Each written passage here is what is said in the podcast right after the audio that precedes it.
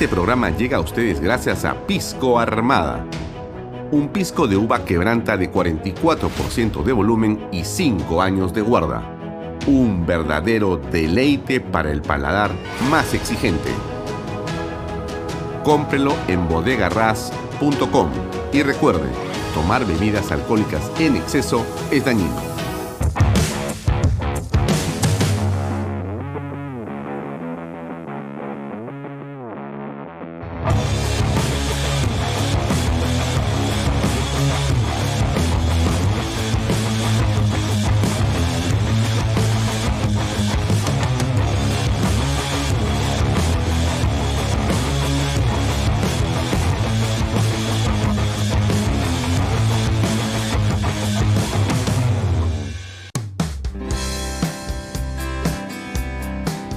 Tenemos una gran noticia y es que ahora GPR Inmobiliaria es un centro autorizado para la inscripción de techo propio.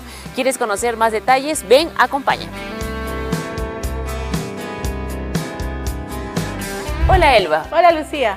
Elba, ahora GPR Inmobiliaria nos ayuda a realizar todos los trámites para acceder al bono de techo propio. Así es, Lucía. Cumpliendo los cuatro requisitos podremos acceder a un bono por 43.312.50. Estos cuatro requisitos son tener un ingreso máximo de 3.141 soles, contar con carga familiar, que puede ser tu pareja, hijos, padres, abuelos o hermanos menores de 25 años, no tener ninguna vivienda inscrita a nivel nacional en registros públicos y no haber recibido antes bonos del Estado. Lucía, con esto estaremos listos para recibir el bono por 43.312.50 de techo propio. Así es, Elba, y con todos esos beneficios también ya podemos tener la vivienda soñada. Así es. Prepárate para ser propietario del único proyecto techo propio en Arequipa, que cuenta con departamentos de 53 metros cuadrados con tres habitaciones, sala, comedor, cocina y área de lavandería. Elba, y justamente lo que nos comentas es que aquí van a encontrar la casa ideal a precios de infarto. Así es, Lucía. Tenemos las últimas viviendas disponibles de uno y dos pisos, con tres habitaciones, sala, comedor, cocina, área de lavandería, además de cochera y áreas verdes. Y todas estas casas también se benefician del bono de nuevo crédito Mi Vivienda. Y no podemos dejar pasar la oportunidad de mencionar los beneficios de vivir en las lomas de Yura. Así es, Lucía. El proyecto no solo te ofrece una vivienda digna, sino también que contará con áreas verdes, pistas asfaltadas, veredas, luz, agua las 24 horas del día, desagüe, alumbrado público, una zona escolar y una zona comercial. Y lo más importante, todo dentro de un condominio cerrado. Y con el financiamiento del BBVA que pone a tu disposición ahorro vivienda, permite que con una simple declaración jurada puedas demostrar tus ingresos y así de fácil adquirir tu vivienda. Amigos, ya saben, no pueden dejar pasar esta gran oportunidad. Elba, para recibir mayor información, ¿cómo pueden hacer?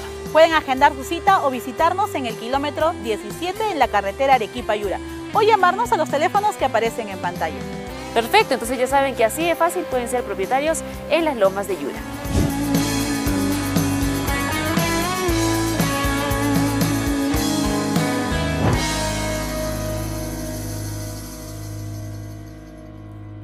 Bien amigos, ¿cómo están? Muy buenas tardes. Gracias por acompañarnos en esta nueva edición de Bahía Talks por Canal del Canal del Bicentenario. Mi nombre es Alfonso Bahía R. Estoy con ustedes hasta las 8 de la noche.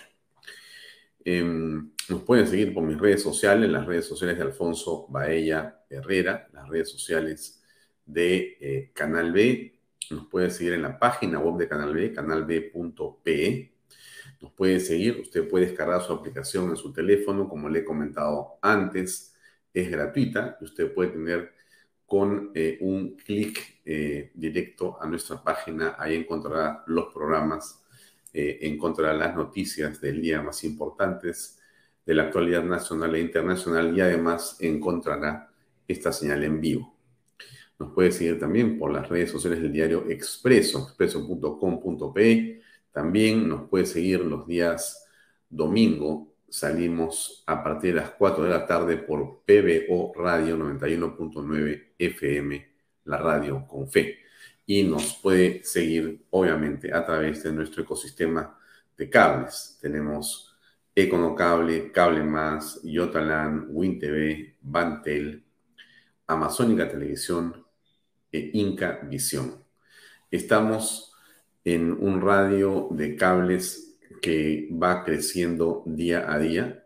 Lo anunciaremos la próxima semana, pero eh, Canal B eh, ya está siendo visto eh, prácticamente en todo el país. Esto es, por supuesto, por la calidad de la producción de la señal que nosotros tenemos, mantenemos y sostenemos, por la calidad de los programas y, por supuesto, por la preferencia que usted nos da cuando hace clic en este contenido. Así que gracias por los saludos, por los comentarios y también por ayudarnos a difundir y a expandir este contenido por las redes sociales.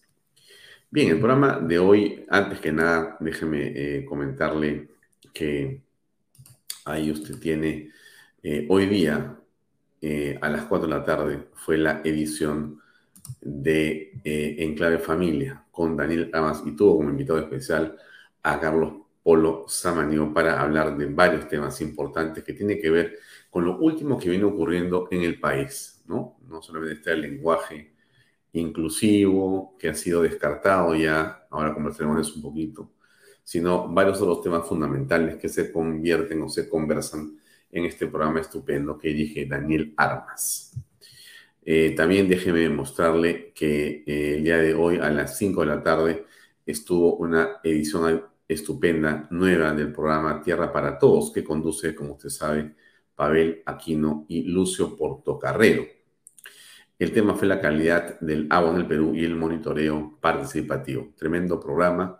Se han llevado a cabo, si no me equivoco, ya 14 o 16 ediciones de este programa, que son eh, realmente eh, contenidos que tienen un valor muy interesante porque están hechos con especialistas. Las personas que hacen eh, Tierra para Todos son especialistas en temas de minería, es decir, tienen un amplio conocimiento sobre lo que son eh, pasivos ambientales, lo que son recursos naturales, lo que es y denomina la minería moderna, que en el Perú tiene dicho sea de paso, exigencias muy grandes y estándares mucho más altos que en otros países del mundo. Entonces, eh, usted podrá eh, ver los programas, usted los puede encontrar, todos los programas de Tierra para, Todos en nuestra página web y usted puede ver capítulo por capítulo. Todos ellos, eh, por sí solos, tienen un contenido fantástico y son actuales. Usted puede escuchar o seguir cualquiera de ellos y no hay desactualización, ¿no es cierto? Esta es la ventaja de una plataforma como la nuestra donde alojamos contenidos permanentemente. Usted no solamente ve este programa, sino usted puede encontrarlo íntegramente en la plataforma siempre. Bien, eh, la noticia del día con Fernando Siones. A ver si le escuchamos un ratito. Vamos a ver qué cosa dice Fernando en esta oportunidad. Ahí va.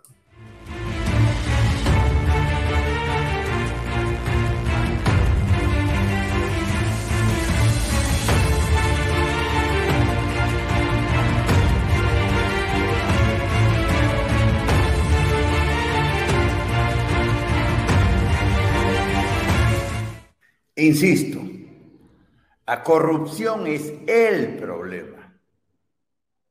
La corrupción es un virus social que lo infecta todo. Eso dijo el Papa Francisco en Lima, allá por el año 2018. Y eso que en ese entonces aún no se conocían los audios del juez Inostroza y los cuellos blancos del puerto.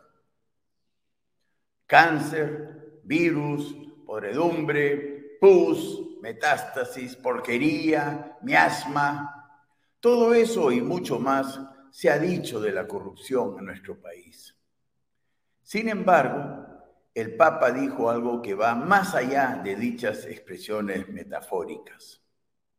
La corrupción es evitable, dijo el Papa, y exige el compromiso de todos. En otras palabras, todos, con mayúsculas, estamos obligados a desenmascarar a los corruptos con nombres y apellidos. Por ello, felicitemos y agradezcamos a los valientes policías, fiscales, jueces, periodistas y ciudadanos en general que desenmascararon a las mafias en el Consejo Nacional de la Magistratura, en el Poder Judicial y en el Congreso de la República ¿Y qué decir de los que desenmascararon la corrupción en los partidos políticos, en ciertas universidades tragamonedas, en la Oficina Nacional de Procesos Electorales, en los colegios profesionales, en el periodismo chantajista y los empresarios corruptos? Claro que desenmascarar a la corrupción exige el compromiso de todos. Por eso pregunto, y cuestiono, ¿por qué tantos ministros, gobernadores y alcaldes se quedan callados cuando congresistas corruptos los buscan para pedir favores indebidos? ¿Por qué no los desenmascaran como lo hicimos en Ica cuando fui gobernador regional en el periodo 2015-2018? ¿Acaso solo los congresistas de Ica eran los torcidos? ¿Por qué tanta impunidad en las instituciones públicas de todo el país? ¿Acaso solo en Ica había médicos que abandonaban los hospitales y maltrataban a los pacientes? ¿Acaso solo en Ica se vendían brevetes por lo bajo? No, dinámicos del centro hay en todo el país. ¿Sí o no? La corrupción es lo más parecido a una traición a la patria. Por eso hay que ser radical y revolucionario frente a ella. En esto de la corrupción, el que calla, otorga. Ahora bien, al César lo que es del César. Así como tenemos corrupción y de la brava, también tenemos integridad. En efecto, tenemos muy buenos y abnegados policías fiscales probos y eficientes y jueces rectos e incorruptibles.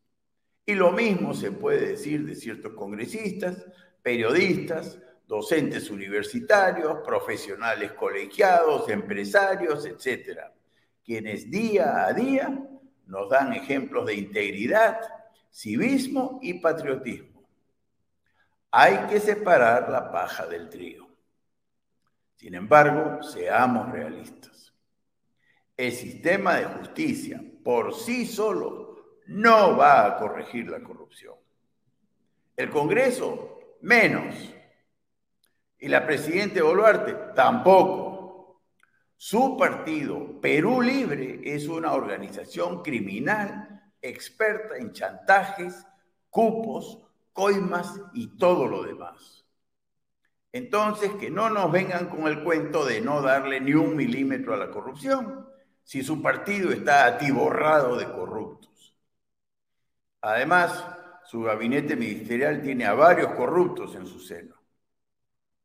Por eso es hora de apoyar y respaldar decididamente a todos los que están confrontando y desenmascarando a las mafias. Sobre todo a los que están confrontando a la mafia de los dinámicos del centro que bajo la batuta del inefable Vladimir Cerrón ganó tramposamente las elecciones pasadas. Todos, la ciudadanía en pleno, debemos exigir las máximas sanciones a, a esos personajes de la más baja estofa. Cínicos, manipuladores, chantajistas, coimeros. A los corruptos, vengan de donde vengan, hay que mandarlos a la porra, sin titubeos. Y si son autoridades de alto rango, con mayor razón. La corrupción no es un problema más. La corrupción es el problema. Todo lo demás viene por añadidura. La inseguridad ciudadana, el caos urbano y vehicular, la falta de agua potable y la basura, el financiamiento de las campañas electorales, la burocracia inoperante, el aumento desmedido del gasto público, el narcotráfico, las colas interminables en los hospitales del Estado, la crisis en el magisterio, la crisis en los clubes de fútbol profesional, todo se origina a partir de la corrupción. Indignación total muchas críticas, pocas propuestas, mínimos compromisos. Esa es la sensación que me deja el momento actual. En ese sentido, como dijo el Papa, Todos tenemos vela en este entierro.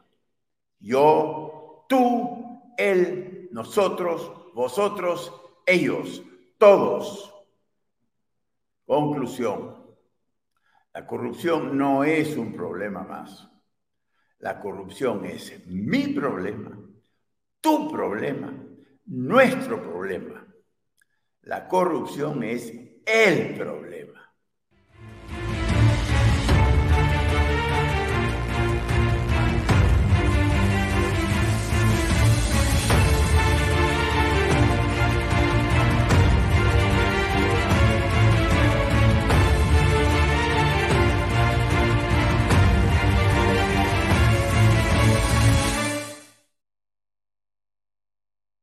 Fernando Sillones con noticia del día, hablando de corrupción como uno de los problemas que claramente eh, agobia a los peruanos. Era Sillonis con su columna diaria aquí en nuestro, en nuestro canal.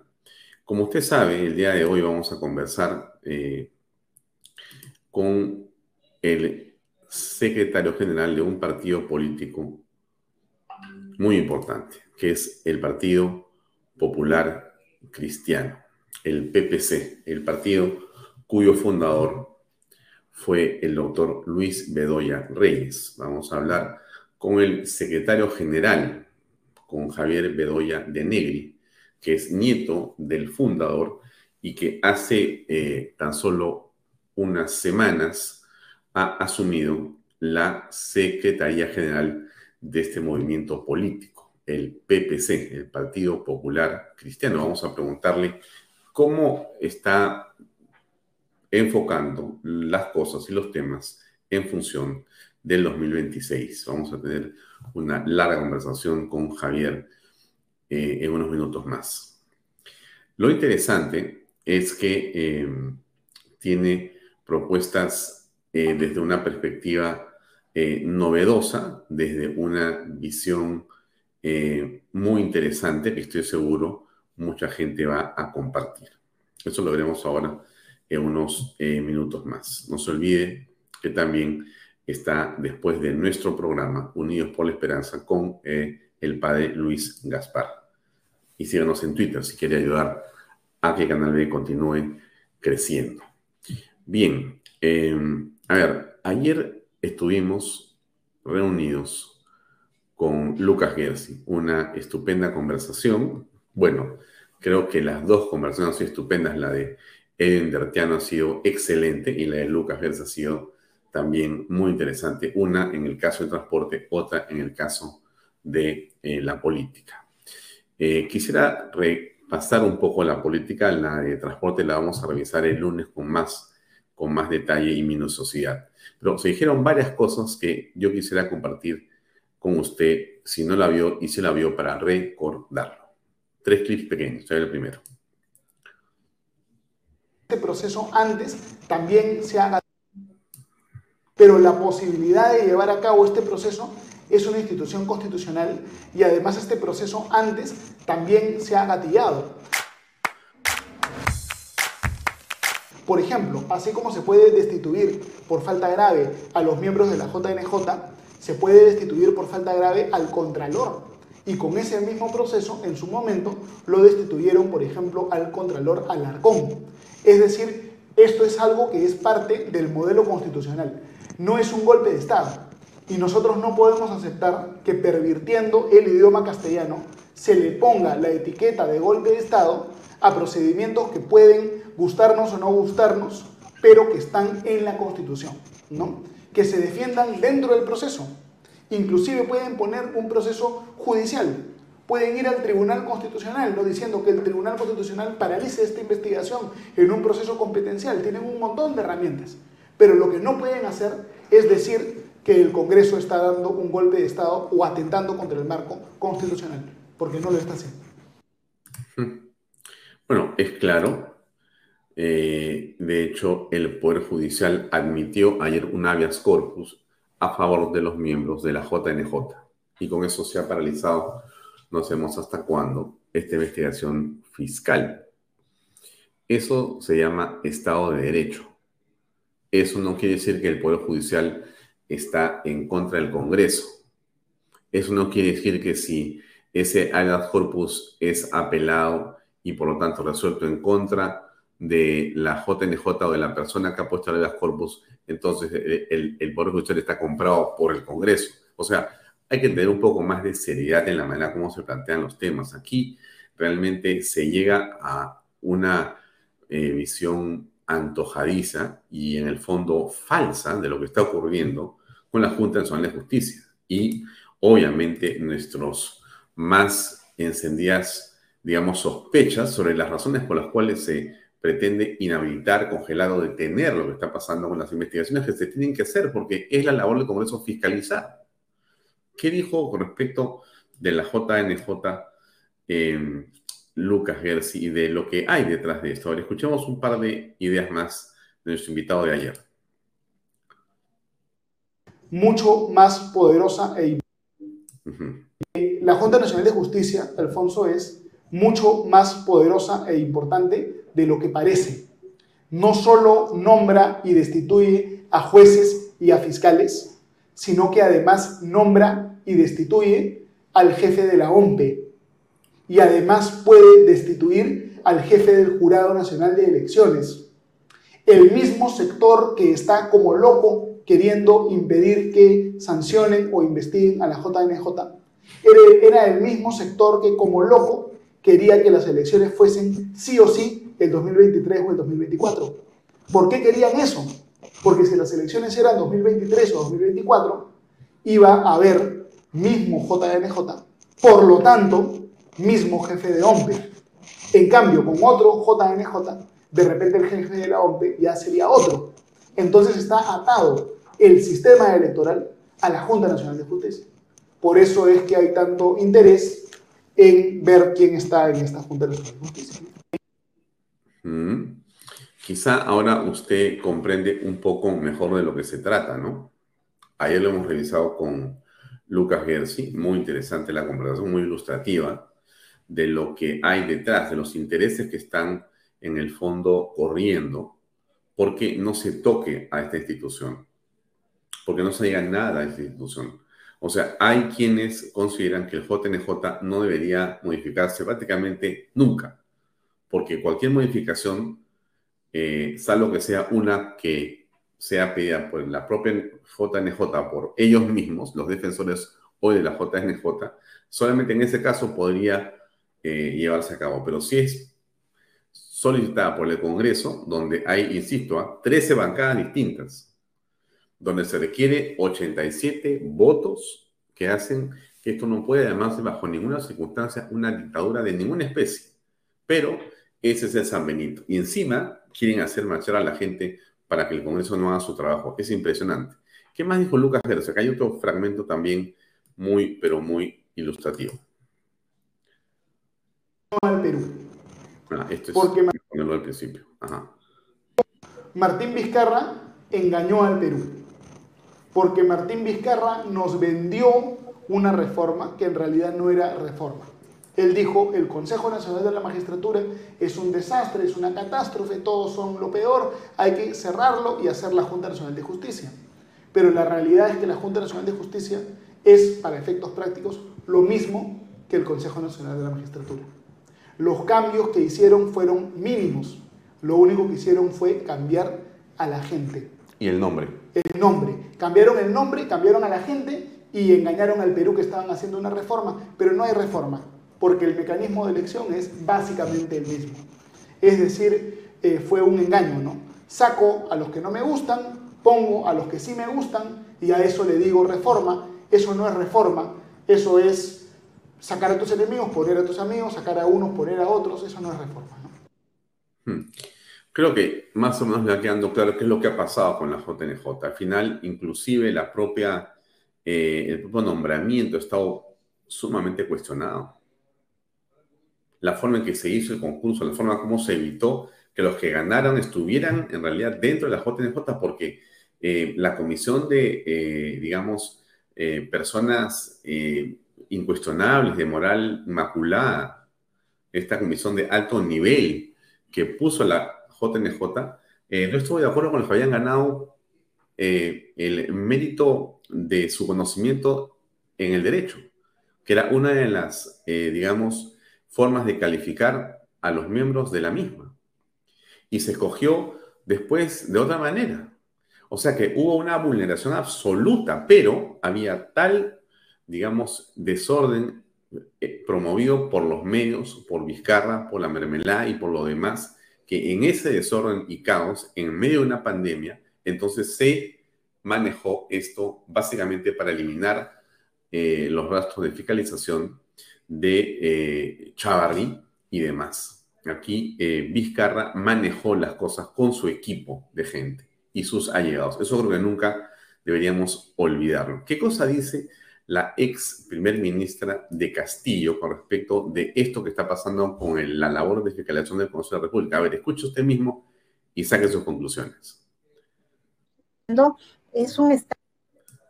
Entonces, lo que se está aquí afianzando es un Estado autoritario, lo cual es muy peligroso, muy peligroso porque nos quieren silenciar a los ciudadanos y un grupo de poder además que no fue elegido por la población, quiere apropiarse del Estado, ¿no? Nosotros no elegimos a la señora Chirinos, no elegimos a la señora Alba, no elegimos a Nano Guerra para que gobiernen este país, pero en la práctica ellos ahora mismo están apropiándose de las instituciones del Estado. Por eso es que yo digo, los ciudadanos tenemos que ser conscientes de, este es un parteaguas, o dejamos que nuestro país sea gobernado por los eh, por las chirinos, por eh, personajes como Nano Guerra, por eh, María del Carmen Alba, etcétera, y que manejen el país a su antojo, gente que además está acusada de corrupción, está acusada de una serie de irregularidades, gente que está acusada de abusos de poder, entonces olvidémonos, porque este país cae en manos solamente de quienes van a gobernar en función a los intereses particulares, ¿no? Eh, en realidad, eh, a mí me llama la atención poderosamente el discurso de la señora Mirta Vázquez, ¿no? Porque, con todo respeto, eh, me parece que sufre de una amnesia muy agresiva, porque de otra manera no se puede explicar la manera y forma en que ella puede estar refiriéndose a temas que parece haber olvidado.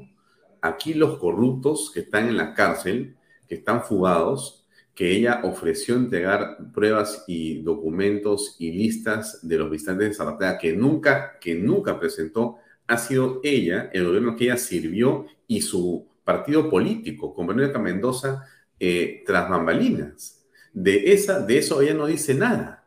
O sea, esto es impresionante, ¿no? El doble discurso permanente dice, nosotros no votamos por las Quirinos o las Albas. ¿Por quién votamos? Eh, por los Bermejos votamos por los Betsy Chávez, votamos por quién. Entonces, esto es básicamente un doble discurso permanente, ¿no? Y es la descalificación eh, del Congreso porque no hace lo que quiero. Si el Congreso hiciera lo que a ella le parece, sería un Congreso fantástico, pero si no, es un Congreso que, como dice ella, esto es una dictadura. ¿Qué es esto? ¿Qué tipo de democracia es esta en la que si no haces lo que yo quiero, es una dictadura? Eh, encontré este contenido que le voy a, a poner acá, que trata de explicar qué es lo que ha ocurrido. A ver, vamos a ver.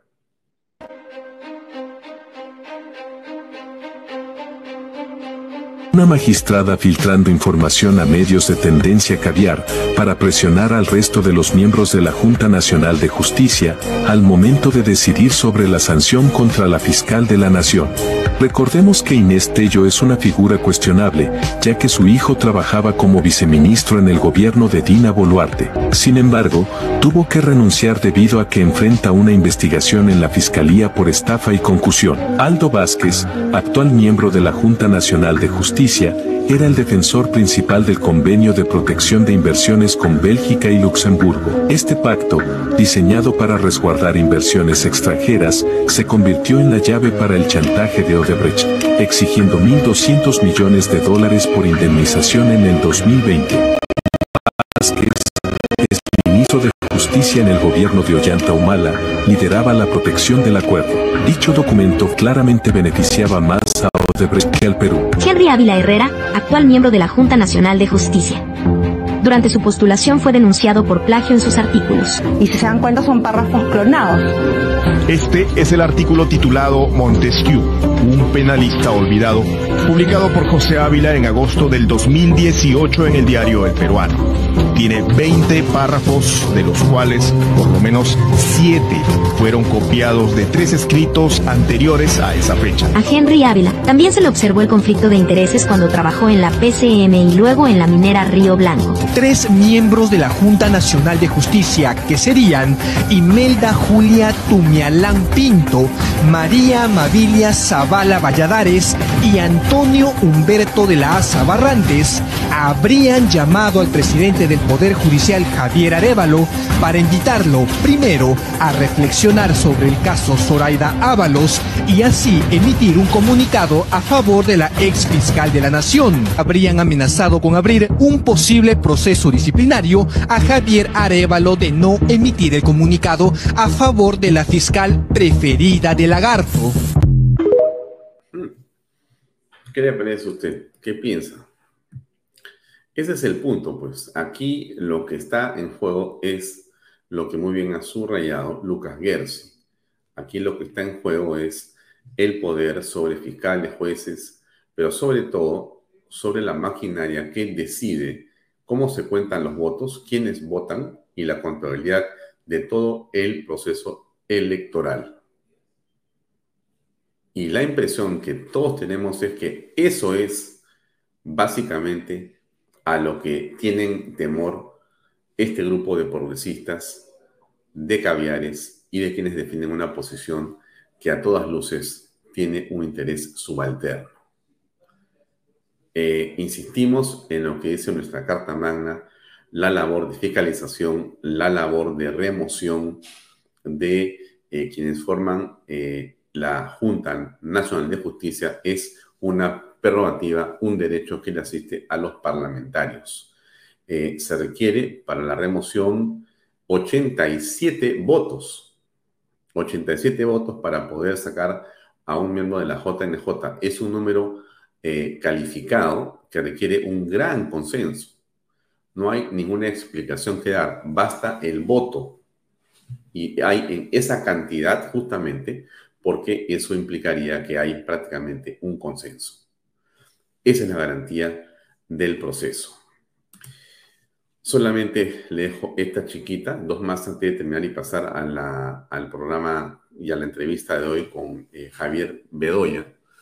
El Congreso de la República aprueba ley que evita el uso del denominado lenguaje inclusivo.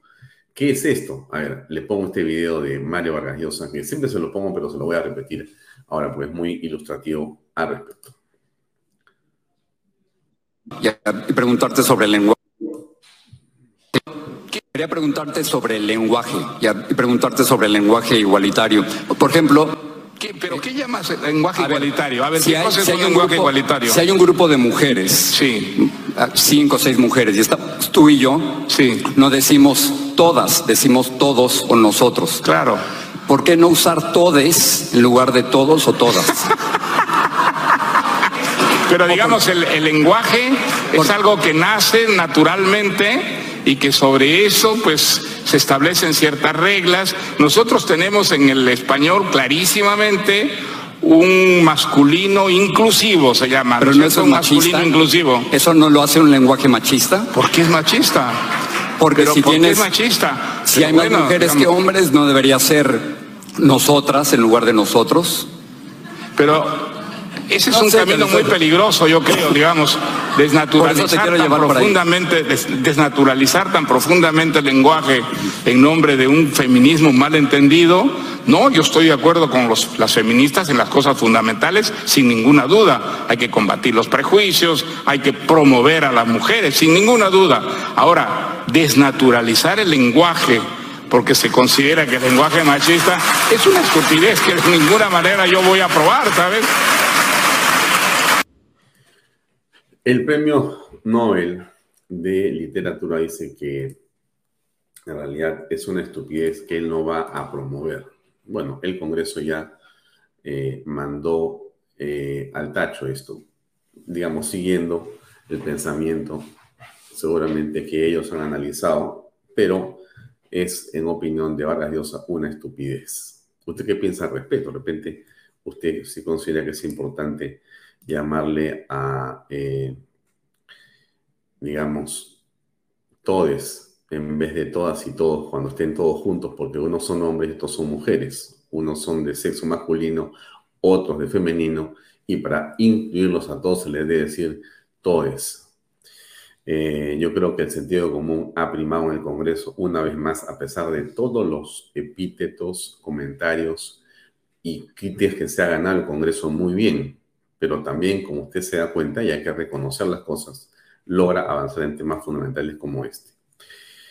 Termino con algo que es muy interesante que, y tiene que ver con una entrevista extensa que eh, Milley le ha dado al periodista Tucker Carlson. Ustedes recuerdan que yo le hablé de este periodista que estuvo en CNN, pasó a trabajar para Fox, renunció a Fox en los Estados Unidos, trabajó y hace sus cosas por sí mismo. Ahora está eh, trabajando, haciendo sus contenidos y saliendo por la plataforma Twitter. Bueno, es muy interesante la cantidad de eh, reproducciones que ha tenido la última entrevista que le ha hecho a Milei, viajó a Argentina con su equipo y está en este momento en 349.6 millones de reproducciones de entrevista que dura creo que 35 minutos. Está en la página de Tucker Carlson, ahí está, arroba Tucker Carlson, usted la puede ver ahí, hay una versión en castellano o con subtítulos que usted puede encontrar muy interesante. Le cuento y le pongo solamente esta opinión sobre algo importante que dijo Milei. Eh, aquí va. You're just defending really the Catholic life principle. The Pope, the current Pope, is from Argentina. I would think he would support you. He has instead criticized you, and you've called him a communist. Why, the disconnect? Bueno, primero porque el Papa juega políticamente. Eh, es un, papa donde tiene fuerte injerencia política. Ha demostrado además una gran afinidad con dictadores como Castro o como Maduro. Es decir, está del lado de, de dictaduras sangrientas. Wait, I'm sorry, Raúl Castro es a murderer. Sí, y Fidel Castro también era otro asesino. But the Pope, you believe the Pope has an affinity for Raúl Castro? Sí, exacto. Sí, tiene afinidad por los comunistas asesinos. De hecho, no los condena. Es decir, es bastante condescendiente con ellos. Y es también condescendiente con la dictadura venezolana. Es decir, él es condescendiente con todos los de izquierdas, aun cuando sean verdaderos criminales lo cual eso es un problema. Pero además es alguien que considera que el... Hmm. Bueno, esa es la eh, entrevista, como le digo, usted puede entrar a la cuenta de este periodista y encontrarla por completo y verla. Bueno, lo dejamos ahí. Lo invito más bien a ver a continuación la entrevista con Javier Bedoya de Nevi. Adelante.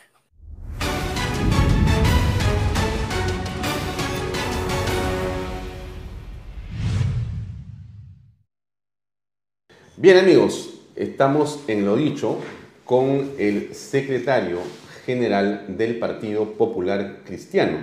Se encuentra con nosotros aquí en el estudio del canal de Javier Bedoya de Negri. Muchas gracias Alfonso por la invitación. Qué sorpresa eh, que estés de vuelta en el PPC.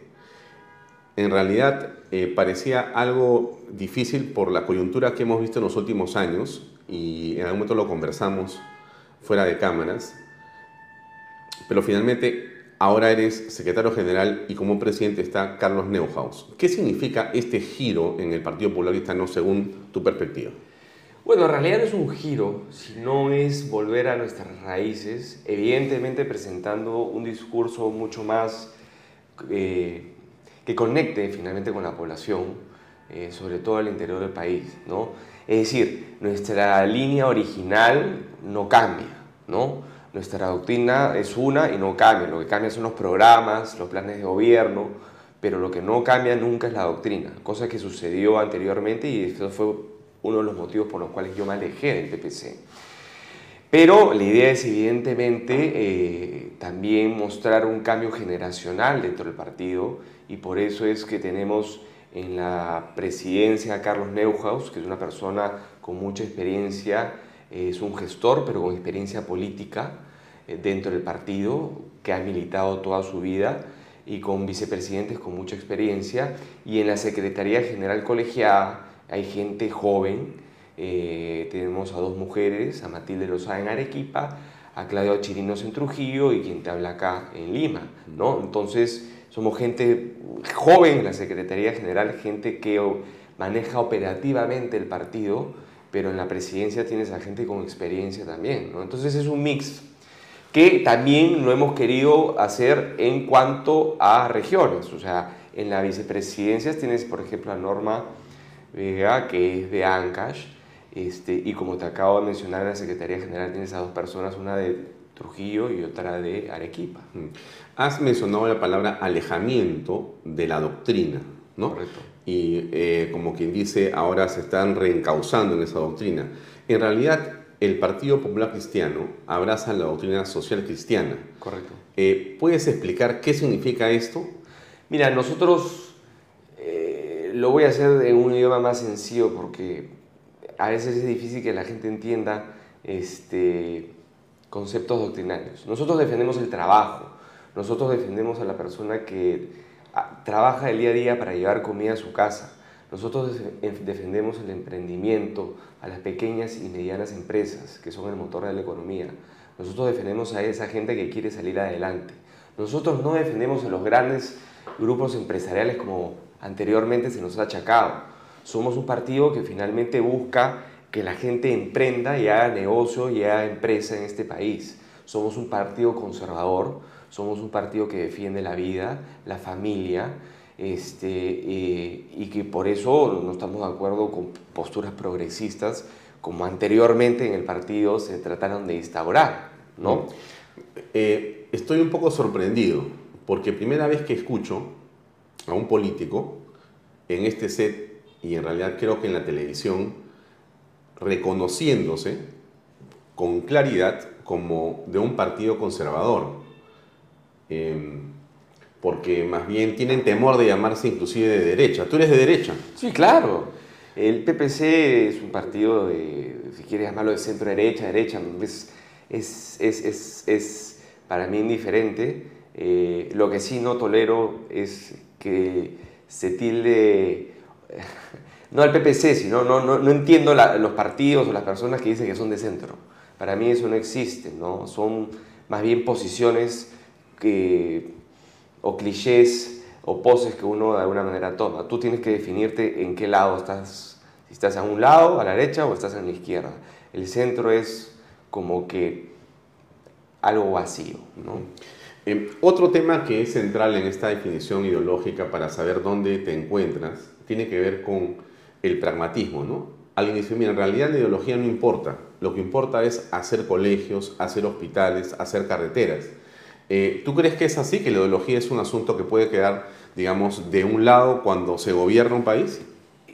Yo creo que sí, ¿no? Por lo menos así lo han demostrado los partidos caudillistas, ¿no? Que bueno, en realidad no tienen ideología, nunca lo han tenido y hemos tenido así partidos caudillistas desde Fujimori que no tenía una doctrina o una ideología clara, que simplemente se dedicó a ejecutar y aplicar un modelo económico que fue instaurado por el PPC en la Constitución del 78, la economía social de mercado, y obviamente a privatizar empresas y eso generó bastante eh, libertad de empresa y creó movimiento económico y, y, y, después Toledo hizo lo mismo sin tener una ideología clara. Igual este, García, que venía del APRA, de una economía socialdemócrata, un poco más de centro-izquierda, terminó siendo más de centro-derecha que de centro-izquierda. En el segundo gobierno. En el segundo gobierno, y yo creo que ahí un poco que descuadró eh, al APRA. A su militancia. A su militancia y a su electorado, porque el APRA era básicamente Alan García, ¿no? Y como, como, como, como Alan García, como animal político que era y el seguimiento que tenía como líder de su partido, este, llevó a la presidencia en la segunda vez, pero más que nada aplicó políticas este, abiertas. Políticas de un mercado abierto, de libertad de empresa, de generación de puestos de trabajo, privatizaciones, obras. Eh, no era un partido socialdemócrata este, como lo habíamos visto en su primer gobierno, ¿no? que se inclinaba más por posturas de izquierda. Yo creo que a Alan García le ayudó mucho el exilio porque vio y aprendió mucho de experiencias de afuera. Igual Humala no tenía una doctrina, una ideología clara. Entonces, lo que nosotros sí tenemos es eso, ¿no? Una, una doctrina clara, pero que si la quieres transformar, es básicamente eso, seguir el modelo económico, ¿no? Este, generar empresa, generar emprendimiento, generar finalmente puestos de trabajo, para que la gente de alguna manera pueda tener esa satisfacción de, de a través de un trabajo digno, tener y ser retribuido eh, con dinero, ¿no? O sea, recibir por su trabajo una plata, ¿no? Eh, y, tenemos posturas sociales que nosotros obviamente creemos como, como social cristianos, defendemos la vida, estamos en contra del aborto, estamos en contra del matrimonio entre personas del mismo sexo. Eh, sí creemos que eh, personas del mismo sexo pueden tener y deben tener derechos patrimoniales, este, pero, pero de ninguna manera eh, matrimonio ni adopción de hijos. Mm. ¿Enfoque de género? enfoque de género, definitivamente no, porque eso es un tema, ideología de género, enfoque de género es un tema que, que, para mí no existe, es un tabú y una retórica que se ha creado la izquierda eh, que, que, hoy en día se está desmantelando, ¿no? O sea, acá tenemos dos géneros o sexos, como quieras llamarlo, que es el hombre y la mujer. Más allá de lo que tú quieras hacer, eso ya es tu problema y yo lo respeto, ¿no? Pero si tú quieres ser una cámara, si tú quieres ser hombre y eres mujer, tú tienes que finalmente ser consciente que biológicamente eres de un sexo, ¿no? Más allá de lo que uno quiera ser. Mm. Ahora, em, el tema ideológico tiene un peso en la forma como se plantea el Estado, ¿no?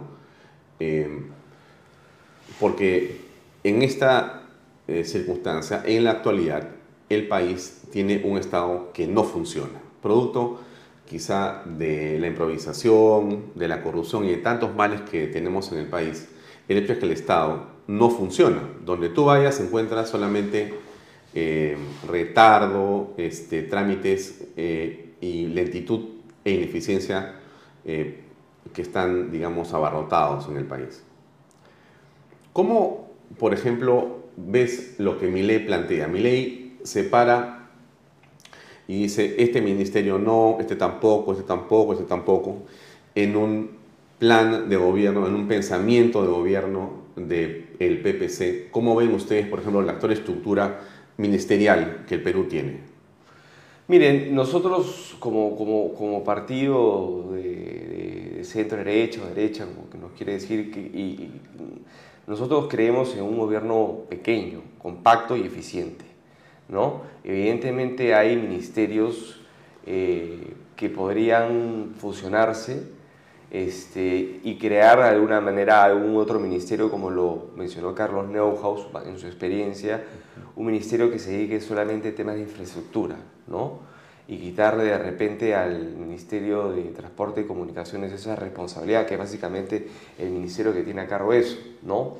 Pero hay otros ministerios que desde mi punto de vista podrían fusionarse o modificarse.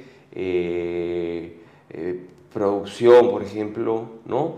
Por ejemplo, tener un ministerio que se dedique solamente a la parte productiva, que englomere pesca, agro y minería. Eh, el Ministerio de la Mujer, yo lo llamaría el Ministerio de la Familia, ¿no? ¿No? Porque no veo la razón de que haya un ministerio para ser la mujer, entonces ¿por qué no hay un ministerio del hombre? ¿no? Eh, eh, en fin, yo creo que hay que ver y, corregir algunas cosas, pero siempre buscando la eficiencia en el Estado, o sea, el pequeño gobierno mucho más eficiente, porque si tenemos un gobierno muy grande, es muy difícil de controlar y se desborda. Y eso genera corrupción, genera ineficiencia, burocracia, etcétera, etcétera. Mm. Eh, ¿Cómo eh, crees tú que, eh, o qué harías, por ejemplo, a la regionalización, ¿no es cierto? En la actualidad tienes gobiernos regionales, la mayoría de los cuales no funcionan o funcionan mal, junto con municipios llenos de burocracia. Bueno, todo eso es un poder que salió del centralismo antiguo y que fue, en opinión de muchos técnicos, mal entregado, porque se entregó dinero pero no competencias y no trabajado en el tema. ¿Cómo ustedes lo replantearían o qué piensas tú respecto de eso? Correcto. Este, esto fue planteado por Toledo de una manera muy apresurada. Eh, desde mi punto de vista no ha funcionado y es uno de los grandes problemas que tiene el país y no mucha gente habla de ese tema. Yo creo que mucha gente critica el modelo económico y dice, oye, este, hay mucha desigualdad. A mí ustedes dicen, el que no tiene realmente, con justa razón, dicen, oye, el modelo económico ha traído mucha prosperidad al país. Y es verdad, o sea, las cifras lo dicen. O sea, hemos reducido la pobreza del 50 al 23%, ahora ha subido con el tema de la pandemia y la crisis económica que está en 27% de pobres en el país. Pero mucha gente salió de la pobreza y se incorporó en la clase media, justamente porque emprendió y gracias al modelo económico. Pero ¿cuál es el problema? El problema es que la plata se queda estancada en los gobiernos regionales por ineptitud y por corrupción. Y el gobierno central se limpia las manos y simplemente le transfiere el dinero a los gobiernos regionales. Entonces, ese gobierno regional, en vez de invertir en su región, identificar problemas, hacer carretera, puentes, veredas, etcétera, etcétera, generar gasto público, que a su vez va a generar puestos de trabajo en esa región y poner plata en el bolsillo de los integrantes de esa región, que a su vez van a consumir y generar un círculo virtuoso en la economía de esa región, se queda estancada, se queda estancada. Entonces, está mal concebido y eso hay que mejorarlo y en el PPC estamos trabajando con una propuesta al respecto. Pero pasa por un acompañamiento. Tampoco creemos que obviamente todo tiene que quedarse en Lima, no, no, definitivamente no no, o sea, estamos a favor de la descentralización, pero como ha sido concebido no, funciona. No funciona. No, no, no, pueden armar un expediente técnico. Sí, es muy complicado. Ahora, se habla de macro regiones. Es decir, lo que se hizo fue convertir eh, departamentos y macro regiones en pequeños súbditos, en pequeños reinados. Y eso ha complicado muchísimo eh, la efectiva descentralización. Entonces, ahora hay quienes con un poco más de visión dicen, no, lo que tenemos que hacer es buscar la unidad, cosa tan complicada para todos, pero bueno, para construir macro regiones que naturalmente están integradas, porque siempre lo han estado, pero que esta regionalización más bien les creó una frontera inexistente en la realidad, ¿cierto? Y las, y las demarcó cuando no están demarcadas. Correcto. Entonces, las macro regiones sería otra manera, ¿no? Una manera de asumir el reto de la regionalización o de la nueva regionalización. ¿Qué piensas con respecto de eso? Totalmente de acuerdo. Yo creo que esa es una de las o sea, eso, esa va a ser parte de la propuesta que se está armando en el PPC eh, y el tema de las macroregiones es le va a dar mucha sinergia finalmente a las mismas regiones que comprenden esa macroregión, porque vas a empezar a conectarlas y van a generar comercio entre ellas mismas. El tema de quién preside la macroregión se, se alterna pues finalmente eh, entre cada una de las regiones, eso no hay ningún problema. Eso se planteó este, en la época de, de, Kuczynski eh, en su momento y creo que lo desestimó, según me cuentan a este, algunas personas que fueron gobernadores en su momento o presidentes regionales, pero creo que es una salida viable y además eso va a permitir que regiones que están muy aisladas, donde no hay presencia del Estado, como por ejemplo el sur, este, se puedan integrar, ¿no? Se puedan integrar con el resto del país a través de estas macroregiones. Me refiero a Puno, me refiero a Moquegua, Tacna, ¿no? Que están muy, muy alejadas y, y alguna gente dice, bueno, mejor hay que alejarlas porque son un problema. No, lo que hay que hacer es, hay que integrarlas, ¿no? Este, hay que integrarlas para que se integre finalmente a la sinergia de las otras regiones o macroregiones y se pueda generar comercio y que ellos vean también las bondades de ese comercio, de esa generación de empleo, de trabajo, de emprendimiento, de pequeña y mediana empresa, ¿no? Pero si no le enseñas finalmente o no les haces probar la miel de una forma este, correcta y legal, este, esta gente va a seguir obviamente oponiéndose a proyectos mineros, este, generando disturbios este, y desestabilizando el país. ¿no? Hmm. Si te preguntaran a ti, eh, Javier, ¿qué, ¿qué modelo de país es el que está más cerca a lo que tú quisieras que se convirtiera en nuestro, nuestra patria? Porque, eh, digamos, podemos tirar ideas y la gente puede decir, bueno, pero ¿cómo sería, no? Entonces, una práctica política es decir, a ver, ¿a qué nos quieres llevar? ¿A dónde nos quieres conducir? ¿Cuál es tu visión? ¿Cómo qué quieres parecerte? ¿No es cierto? ¿Existe algo eh, en el firmamento del, del, mundo donde tú digas, mira, yo creo que podemos hacer algo más o menos así?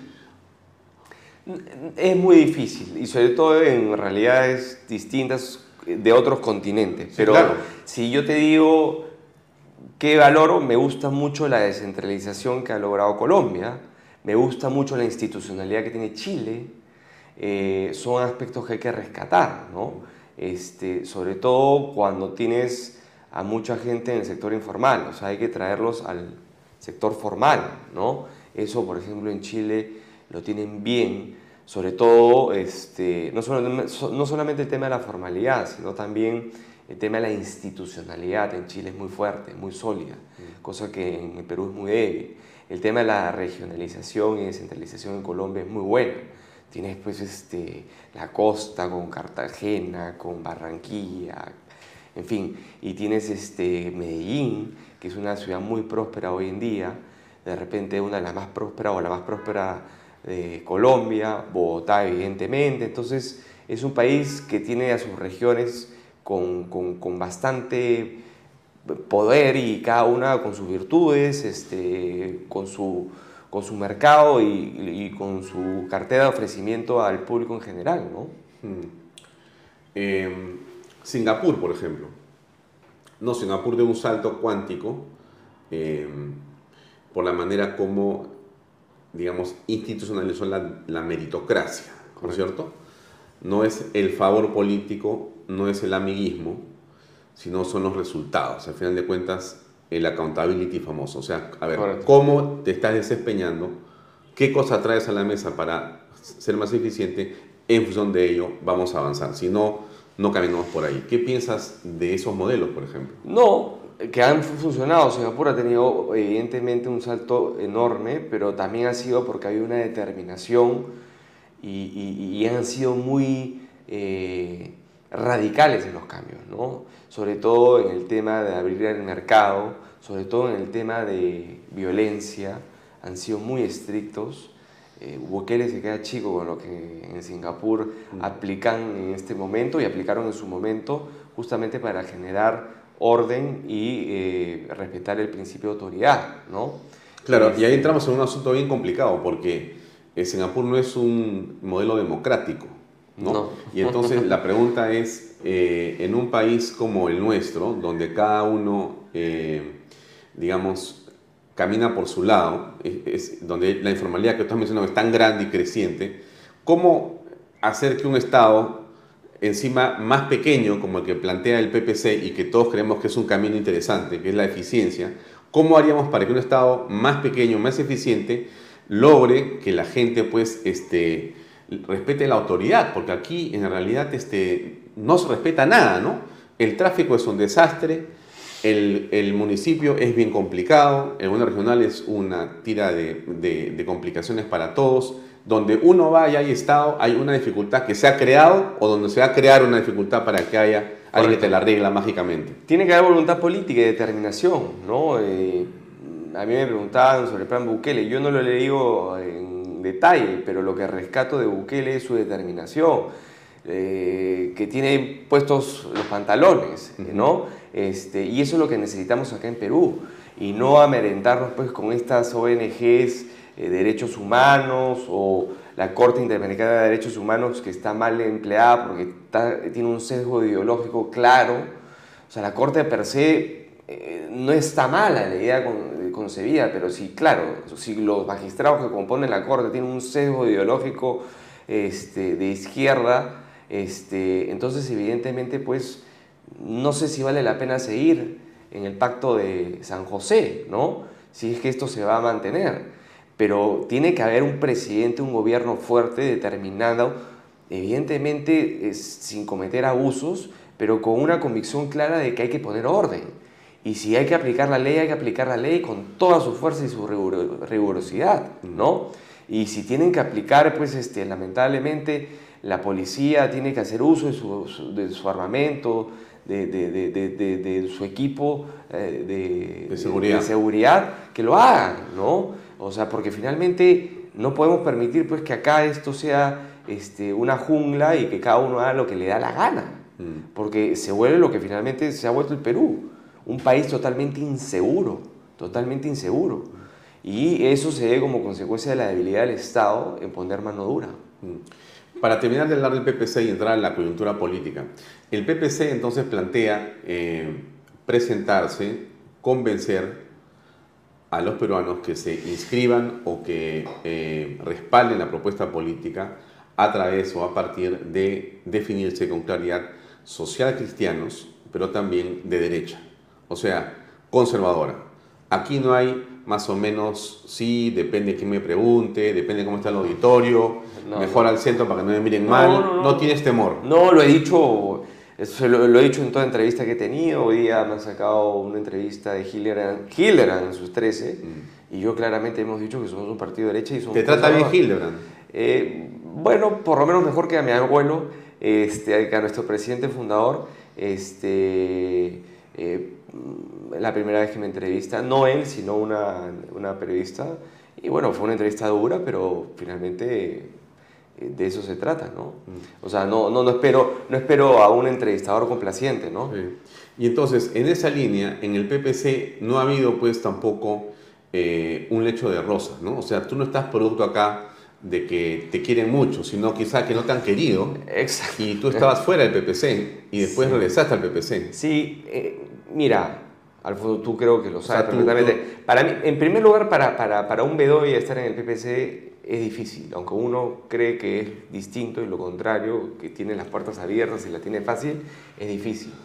Y no solamente en el PPC y en la vida, el tener el apellido que tengo es una carga. Yo lo tengo, lo, lo tengo y lo asumo con mucho orgullo por la trayectoria de mi padre y de mi abuelo que finalmente me han legado este apellido pero ha sido muy difícil y ha sido una carga porque la gente ha sido muy exigente conmigo desde el colegio, la universidad y en todo aspecto de mi vida. Y entrar al partido uno creería que, bueno, es un Bedoya, entonces tiene la mesa servida. No, por el contrario, hay mucha gente que no quiere eso y ha querido sacar a los Bedoya o desbedoyizar el partido, ¿no? Entonces para mí ha sido muy costoso, muy difícil hacer vida partidaria en el PPC este, hay gente que no me ha querido simplemente por mi apellido eh, y probablemente haya gente que no me quiera por mi apellido en el partido, pero al final creo que me he ganado mis galones y por eso es, que eh, soy secretario general mm. eh, hoy en día. Claro, ¿y esos galones cómo se han ganado? Bueno, primero que nada, ganando elecciones internas en San Isidro contra una alcaldesa en funciones y luego ganar una elección eh, general también en San Isidro, en la que yo fui teniente alcalde y me siento orgulloso de eso. Y luego enfrentándome a una dirigencia que evidentemente eh, tomaba decisiones políticas equivocadas y había desvirtuado nuestra línea, nuestra línea original, la, nuestra doctrina social cristiana, eh, la había desvirtuado o tergiversado de tal forma que estaba llevando al partido hacia la izquierda. Y yo fui uno de los que alzó la voz y este, evidentemente me opuse a eso, ¿no? Y creo que eso generó en algunos militantes que me vieran como una persona que no tenía miedo en decir las cosas como eran, ¿no?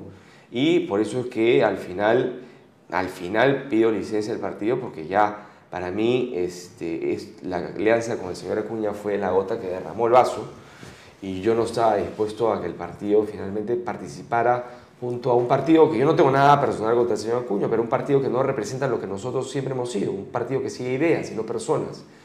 Y todo lo contrario con el partido del señor Acuña, que es un partido caudillista, que él es el dueño del partido, él hace lo que quiere, él financia lo que quiere, eh, financia las campañas que él quiere, o sea, todo lo maneja con su plata y eso no es un partido político. Pues, ¿no? Mm, pero, pero eso del caudillismo es algo un poco difícil de comprender en un Bedoya, habiendo sido Luis Bedoya Reyes, para muchos un caudillo, ¿no? Eh, no, no, no estoy negando el carácter democrático o demócrata de Luis Bedoya Reyes, en modo alguno, eh, pero era un líder eh, frente al cual no había, creo que, discusión, ¿no? Creo que había un consenso absoluto sobre, digamos, la calidad de liderazgo de Lucho Bedoya Reyes. Ahora, tú me dices que pese al apellido, pues, ¿no? Entonces, el apellido puede ser una catapulta o puede ser un plomo que te hunde, ¿no? son las dos cosas, porque puede ayudarte y tú haces la otra parte, o simplemente pues ese es tu 100% y no das más. Bueno, ¿cómo te sientes tú? Porque... Bueno, es, es, es, es, un reto constante y una exigencia de todos los días, porque tienes que estar a la altura de las circunstancias, porque la gente espera que llegues a ser como llegó a ser el, el, el, abuelo. No, más. O, más. No, más. O sea, yo eh, creo que si, el, eh, eh, o sea, con, con, toda franqueza te digo, ¿no? Si tú vas a querer trascender,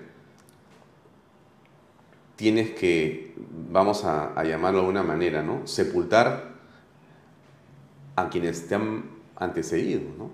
Correcto.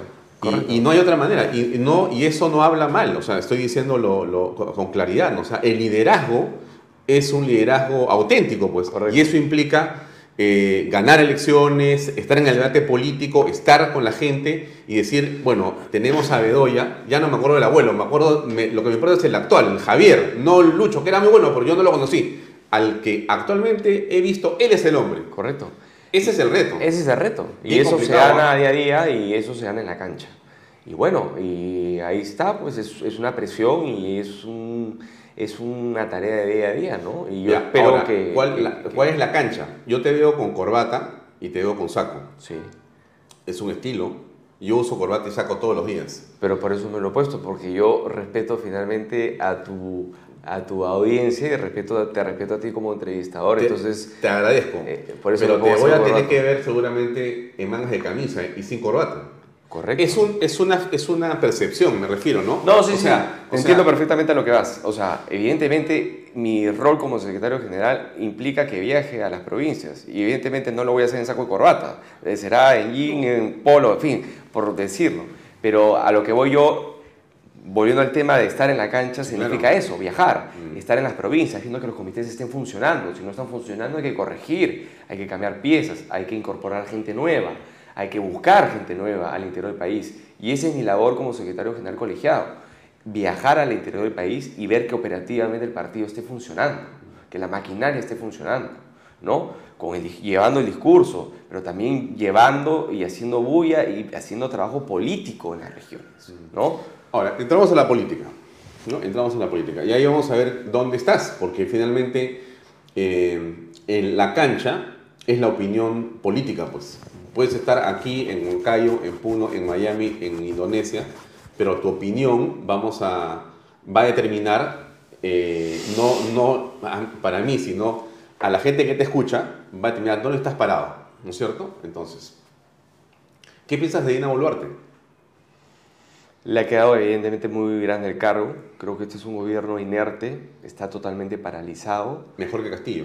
Evidentemente, hay una tranquilidad, sabemos que no va a eh, estatizar empresas privadas. ¿Adelanto de elecciones? Ella ya lo propuso. ¿Tú qué crees? lamentablemente el Fujimorismo boicoteó ese adelanto de elecciones. ¿Qué piensas tú? ¿Al 26? Yo creo que ella va a ver y va a evaluar finalmente cómo van las cosas. Y yo creo que lo que le viene es algo muy complicado, muy duro. ¿Qué, crees, que, ¿qué, crees que debemos hacer los peruanos? ¿Ir a 26 o a elecciones pronto? Nosotros como PPC nos pronunciamos en su momento, cuando ella presentó el proyecto de, de adelanto de elecciones, nos pronunciamos a favor porque creíamos que, que era una, una solución a la crisis que se está viendo en el país. Creo hoy, hoy, hoy creo que debe ella continuar al 26 porque hay que respetar el mandato constitucional. Pero claro, lo ideal es que ella se dé cuenta y se rodee de la gente idónea para que finalmente el país empiece a caminar. El país está estancado, está paralizado. Creo que el ministro de Economía que tiene no da la talla. Eh, vivimos con una inflación que está reduciéndose del 8 al 9%, pero si tú lo llevas a los productos de primera necesidad, está el casi el 13%. Entonces, hoy día los productos de la canasta básica familiar se han encarecido y uno sigue ganando lo, mismo o menos que antes. Entonces ya no te alcanza para comprar determinados productos. Entonces eso es lo que ella tiene que hacer, gestionar, demostrar que puede hacerlo. Si no puede, rodearse de la mejor gente posible. ¿no? Y creo que no está rodeándose de la mejor gente posible. Eh, en cuanto a sus valores democráticos, por lo menos ha demostrado que los tiene hasta ahora. ¿Y cómo aprecias la labor del Congreso de la República? Igual. Es un Congreso muy atomizado, muy fraccionado, con honrosas excepciones, que yo creo que es un Congreso que simplemente está esperando llegar al 26 de julio y cobrar la última gratificación e irse. ¿Pero no tiene nada que agradecerle al Congreso? Yo creo que algunos congresistas han hecho control político y fiscalización y han puesto el par y el coto en algunas cosas que se debían de poner, por ejemplo en el tema de la, de la cuestión de confianza, que, que, es fundamental, y hay que saludar ahí a la congresista Adriana Tudela, que fue la gestora de ese tema. Creo que hay proyectos que son interesantes, pero que no son de interés de la población, como por ejemplo retornar a la bicameralidad y a la reelección, hay un tema de reforma política que es importante. Que Pero tú estarías de acuerdo con una reelección de congresistas sí, correcto. para los actuales congresistas o para después? Para los actuales, o sea, yo no tengo ningún problema. O sea, ¿podemos tener a Bermejo otra vez? Eh, bueno, ¿A, de, ¿a poca Bellido? Yo no, creo, yo no creo que las leyes tengan que tener un nombre propio, ¿no? Y finalmente la población será la que determine si es que merecen estar o no. Y a la luz de los hechos creo que el electorado tiene que darse cuenta que esa gente no debe estar en el Congreso. Pero creo que sí debe haber reelección creo que inmediato, ¿no? Creo que sí debe haber una Cámara de Senadores, una Cámara reflexiva que haga el filtro de leyes. Y este, creo que el Congreso tiene que ejercer de manera más determinante su control político y su fiscalización. O sea, yo no entiendo cómo no han llamado todavía al ministro de Economía y lo han interpelado. O sea, cualquier otro gobierno, en cualquier otro Congreso, ese ministro ya hubiera estado censurado probablemente, por inepto. Pero el Congreso dice que sí está actuando de manera fiscalizadora. Ha eh, interpelado al ministro de Defensa hace unas horas, ha eh, pedido la censura al ministro de Energía y Minas, eh, creo que anoche, hoy día ya están las firmas, o por lo menos están sumándolas. Y estamos en el medio de la discusión con el JNJ, donde el Congreso dice que tienen eh, la prerrogativa de fiscalizar de acuerdo al artículo constitucional que corresponde y que no hay ningún problema con eso. Tu posición con respecto de esa fiscalización, de esa investigación y de la posible destitución de los miembros de la JNJ, ¿cómo es? ¿Qué piensas? Yo me, enseño lo que dice la Constitución, ese artículo 197 o 157. y tanto, sí. 57, si mal no recuerdo. Claramente el Congreso puede sancionar y destituir a los miembros del Junta Nacional de Justicia. ¿No es, un, ¿No es un golpe congresal, un golpe de Estado congresal? No, porque el Congreso, esto es un tema político. El Congreso, y por, eso, y por eso la valla y el número de votos que se necesitan para remover a un Son 87. 87. Altísimo. O sea, igual que a un presidente lo puedes vacar por incapacidad moral. Y, en una decisión política. Así es, decisión política. O como pueden, Sin argumento. O como pueden remover a un magistrado del Tribunal Constitucional ¿Por qué no pueden remover a un miembro de la Junta Nacional de Justicia? O a los miembros de la Junta Nacional de Justicia. Si es que después de su fiscalización e investigación demuestran que finalmente hay este, faltas graves o indicios de que han cometido actos que son incorrectos. ¿Y por qué crees tú que hay gente que dice que no, o que no quiere, o que se opone a cualquier tipo de modificación de ese eh, de esa Junta Nacional de Justicia? Porque evidentemente la Junta Nacional de Justicia, nuevamente, la institución como tal, de pronto no está mala. Es, lo mismo que la del Consejo Nacional de la Magistratura, ¿no?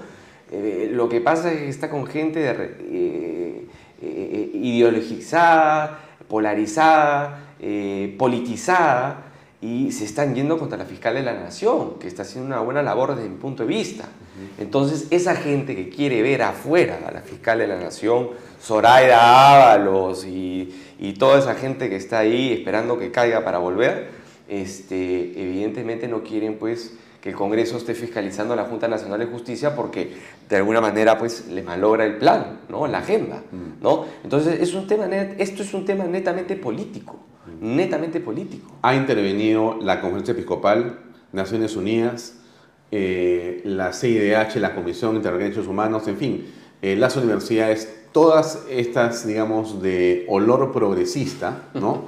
Eh, están, están pugnando para que no se toque a la JNJ. Bueno, tú mismo lo has dicho, de una, de, son todas instituciones ideologizadas este, en un sector progresista, caviar, que evidentemente no quieren que se les toque a estos señores, porque estos señores a su vez se quieren tirar abajo a la Fiscalía de la Nación.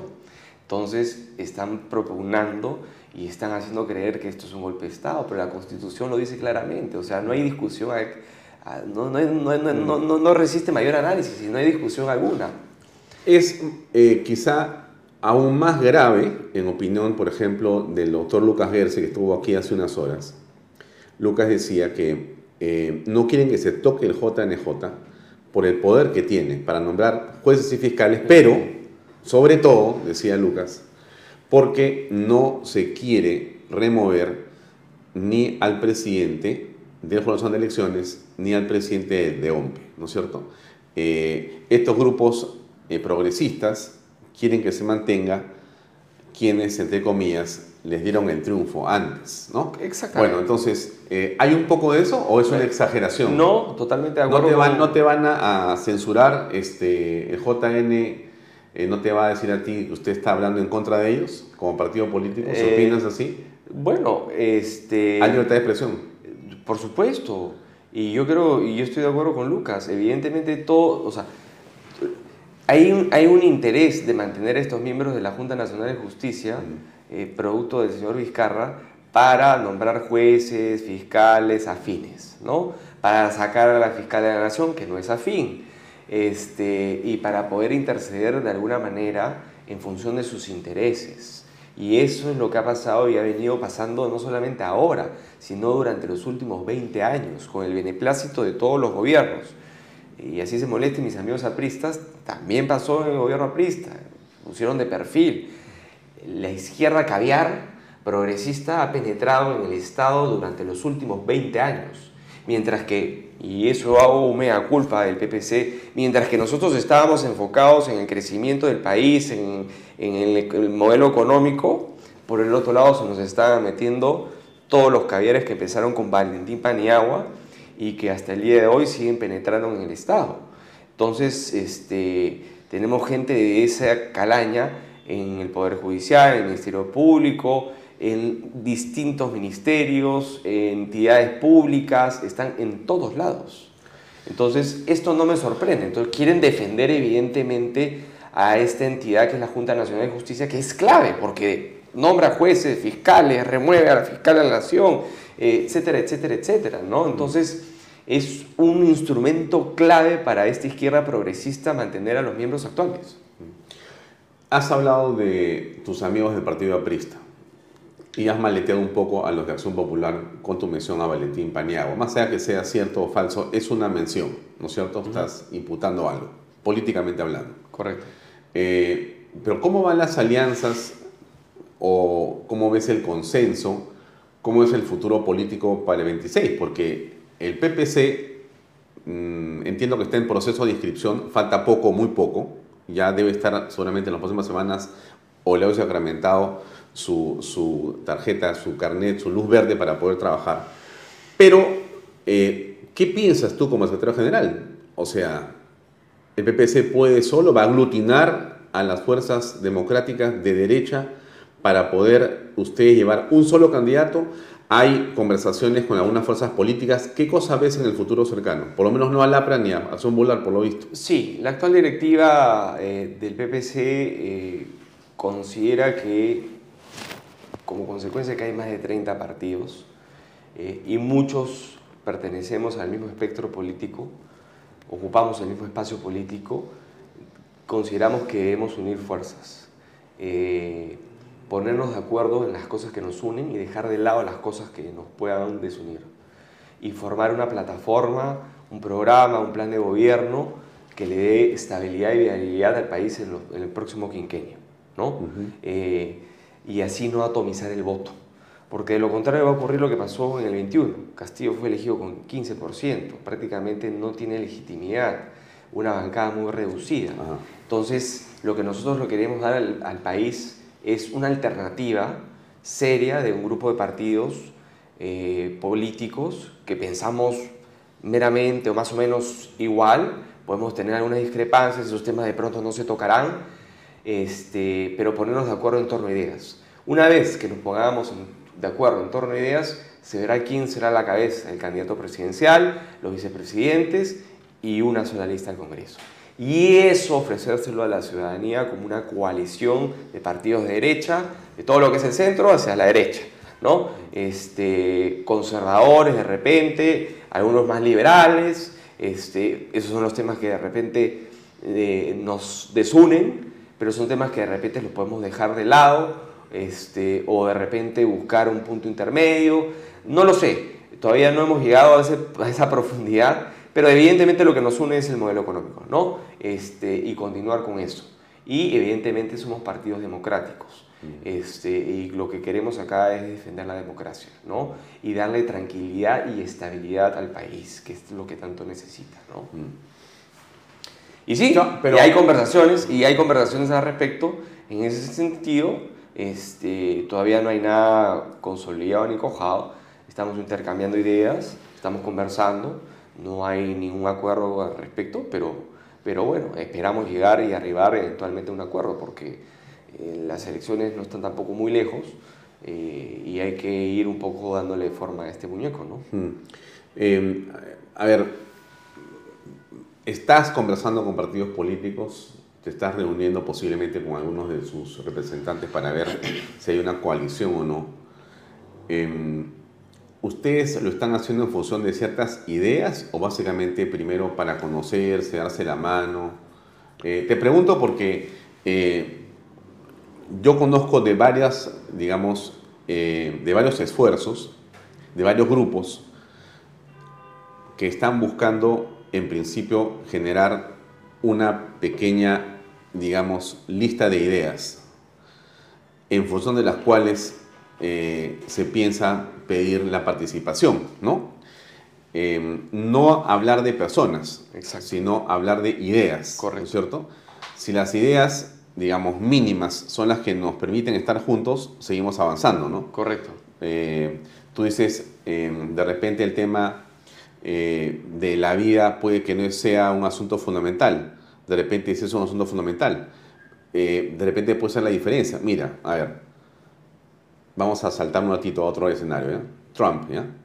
No negocia la vida, no negocia el aborto, no negocia la familia, no negocia sus principios y alguien creía que eso en Estados Unidos estaba muerto y al contrario, está más vivo que nunca. Correcto. Mi ley es otro ejemplo. Correcto. O sea, su posición con respecto a estos temas es clave, no eh, cambia su discurso por el voto. Exacto. Eh, aquí se ha, se ha, pensado, se ha querido hacer pensar a muchos de que en realidad esta onda progre es la onda de la mayoría y en realidad la onda progre es la onda de la minoría, porque este país, el nuestro, inclusive, creo que es uno de los más conservadores del mundo. Uno de los más conservadores por la familia, por la religión, por el emprendimiento, por la tradición familiar en la provincia. En realidad somos muy eh, de respetar eh, eh, el pasado, ¿no es cierto? Mejorarlo, pero, pero respetar el pasado. Entonces, ¿en función de qué piensas unirte? la capital no es el país. O sea, el país mayoritariamente es conservador y de eso no tengo duda. Y cree en la familia, en la vida. No, a ver, para que no se malentiendan, nosotros no vamos a renunciar a nuestros principios. Este, cuando te digo dejar temas de lado es, si me quieren meter el aborto con alguien con el que estoy conversando, bueno, no tengo nada más que conversar contigo, porque ese punto sí, de alguna manera, para mí es un punto de quiebre. No, no, no negocio mis principios. Lo que estoy diciendo es, más bien, no metas el tema del aborto, déjalo para cuando tú seas gobierno y deja el tema como está ahora, este, que está prohibido y que justamente este, lo que se Nuestro marco leal protege finalmente la vida, ¿no? Este, no meternos a cambiar cosas que finalmente no queremos cambiar. Los principios no se negocian. Este, o sea, asamblea constituyente. No, pues. No, pues. O sea, modelo económico. Vamos a cambiar el, capítulo económico por completo. No. No, hay forma. Pues. No hay forma. El Estado empresario. No. No camina. No camina. No, no, no. Esos principios no. Entonces, es como me sentara con la izquierda. Pues, o sea, es imposible. Ya no eres, ya no eres me, pues. me, hacían una entrevista el otro día en Hildebrand y me decían, pero ¿por qué no sentarte con la izquierda? Porque no tengo nada en común. ¿Para qué me voy a sentar con alguien que no tengo nada en común? Que pensamos totalmente, abiertamente distintos. ¿Pero tú reconoces que Perú Libre es conservador? Sí. Ha demostrado que es conservador. ¿Te pondrías de acuerdo con ellos en, una votación? No, porque no defienden el modelo económico, quieren una asamblea constituyente. Mm. ¿Me dejo entender? Entonces, eh, hay que buscar ideas y partidos muy afines. O sea, es un tema, una alianza que, que, que, tiene que tener, obviamente, pues, este, mis amigos pues, que están a favor del aborto van a tener que morderse la lengua y decir, bueno, ese tema no lo tocaremos y no estará dentro del plan de gobierno. ¿no? Este, vayamos por eso en torno a las cosas que nos unen y dejar de lado las cosas que nos desunen. ¿Hay algún partido con el que estás conversando, se puede saber o todavía es reservado?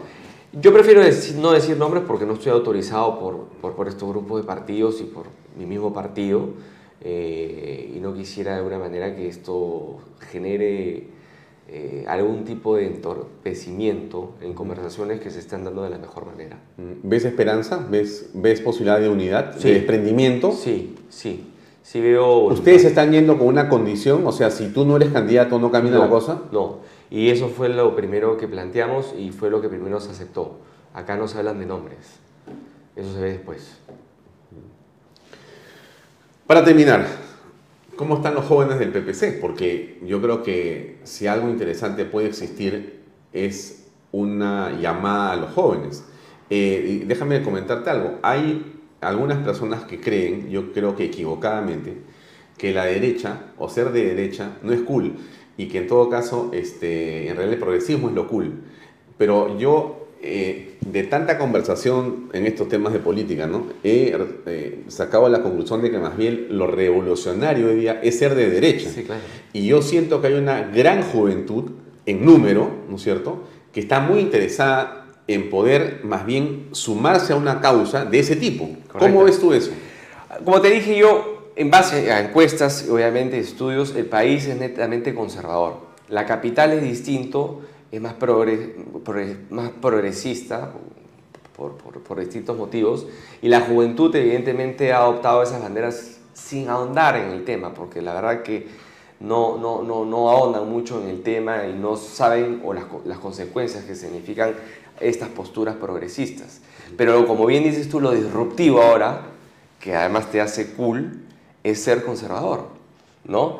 ¿Y qué más progresista qué más disruptivo, qué más vanguardista que defender la vida, defender la familia, este, adoptar, digamos, este, buenas costumbres y sanas costumbres que finalmente eh, han demostrado que le hacen bien a la sociedad. Entonces, yo creo que ese es un poco por donde hay que entrar los jóvenes. Ahora el, el vanguardista, el, el, que lleva de alguna manera la novedad, porque ese es el que finalmente lidera, es ser conservador. Y son ciclos, pues finalmente, ¿no? O sea, eh, así como hay posturas muy extremas eh, y hay posturas más moderadas en función de coyunturas y son ciclos, también hay posturas pues ya un poco más de fondo en función de ciclos, ¿no? Y de modas. Pero no puede ser pues que este, ser caviar o ser progresista sea un tema de moda, ¿no? Este, si, si esa es tu postura política, pues un poco ahonda en el tema, ¿no? Mm. Bien, eh, Javier, te agradecemos mucho. Eh, si quieres darle un mensaje a la gente que ve eh, tu, digamos, participación o tu secretaría con esperanza, ¿no?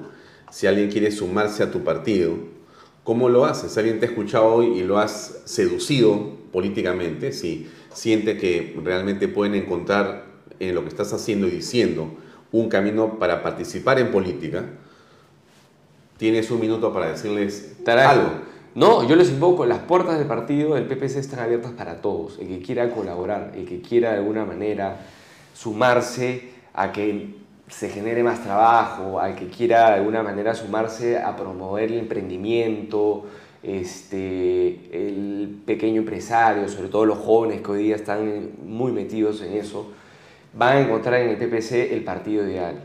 El que quiera defender valores, principios, como la vida, este, como la familia, va a encontrar también en el PPC, digamos, su partido ideal. Es un partido que ustedes o algunas personas dirán, bueno, que retrógrada. No, al contrario, nosotros somos disruptivos en ese sentido.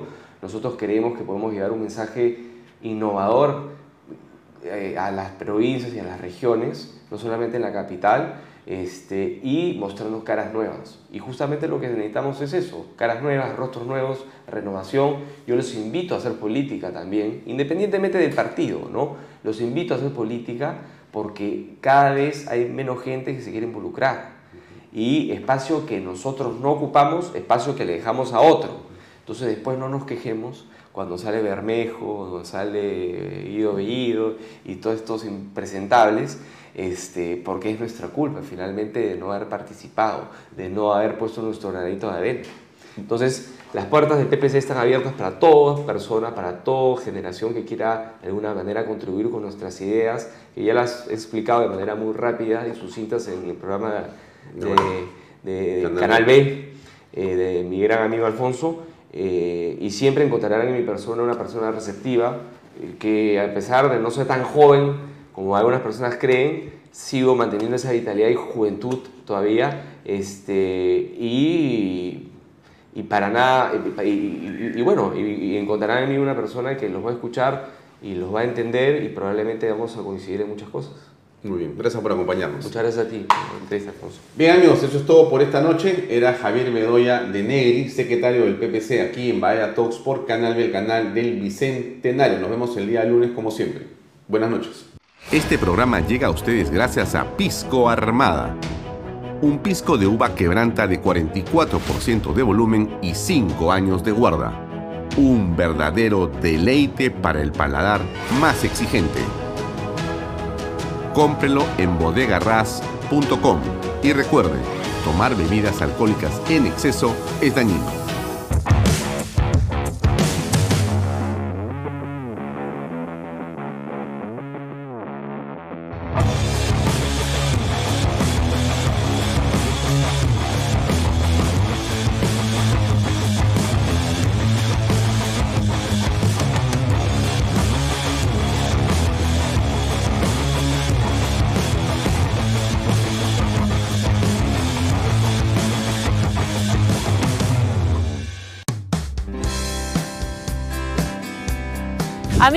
Tenemos una gran noticia y es que ahora GPR Inmobiliaria es un centro autorizado para la inscripción de techo propio.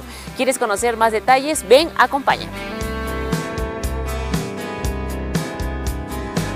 Hola Elba. Hola Lucía. Elba, ahora GPR Inmobiliaria nos ayuda a realizar todos los trámites para acceder al bono de techo propio. Así es, Lucía. Cumpliendo los cuatro requisitos podremos acceder a un bono por 43.312.50.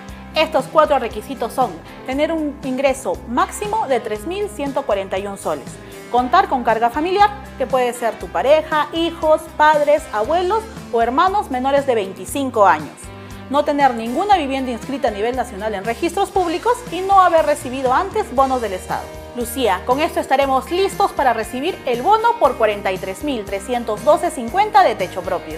Así es, Elba, y con todos esos beneficios también ya podemos tener la vivienda soñada. Así es. Prepárate para ser propietario del único proyecto techo propio en Arequipa, que cuenta con departamentos de 53 metros cuadrados con tres habitaciones, sala, comedor, cocina y área de lavandería. Elba, y justamente lo que nos comentas es que aquí van a encontrar la casa ideal a precios de infarto. Así es, Lucía. Tenemos las últimas viviendas disponibles de uno y dos pisos, con tres habitaciones, sala, comedor, cocina, área de lavandería, además de cochera y áreas verdes. Y todas estas casas también se benefician del bono de nuevo crédito Mi Vivienda.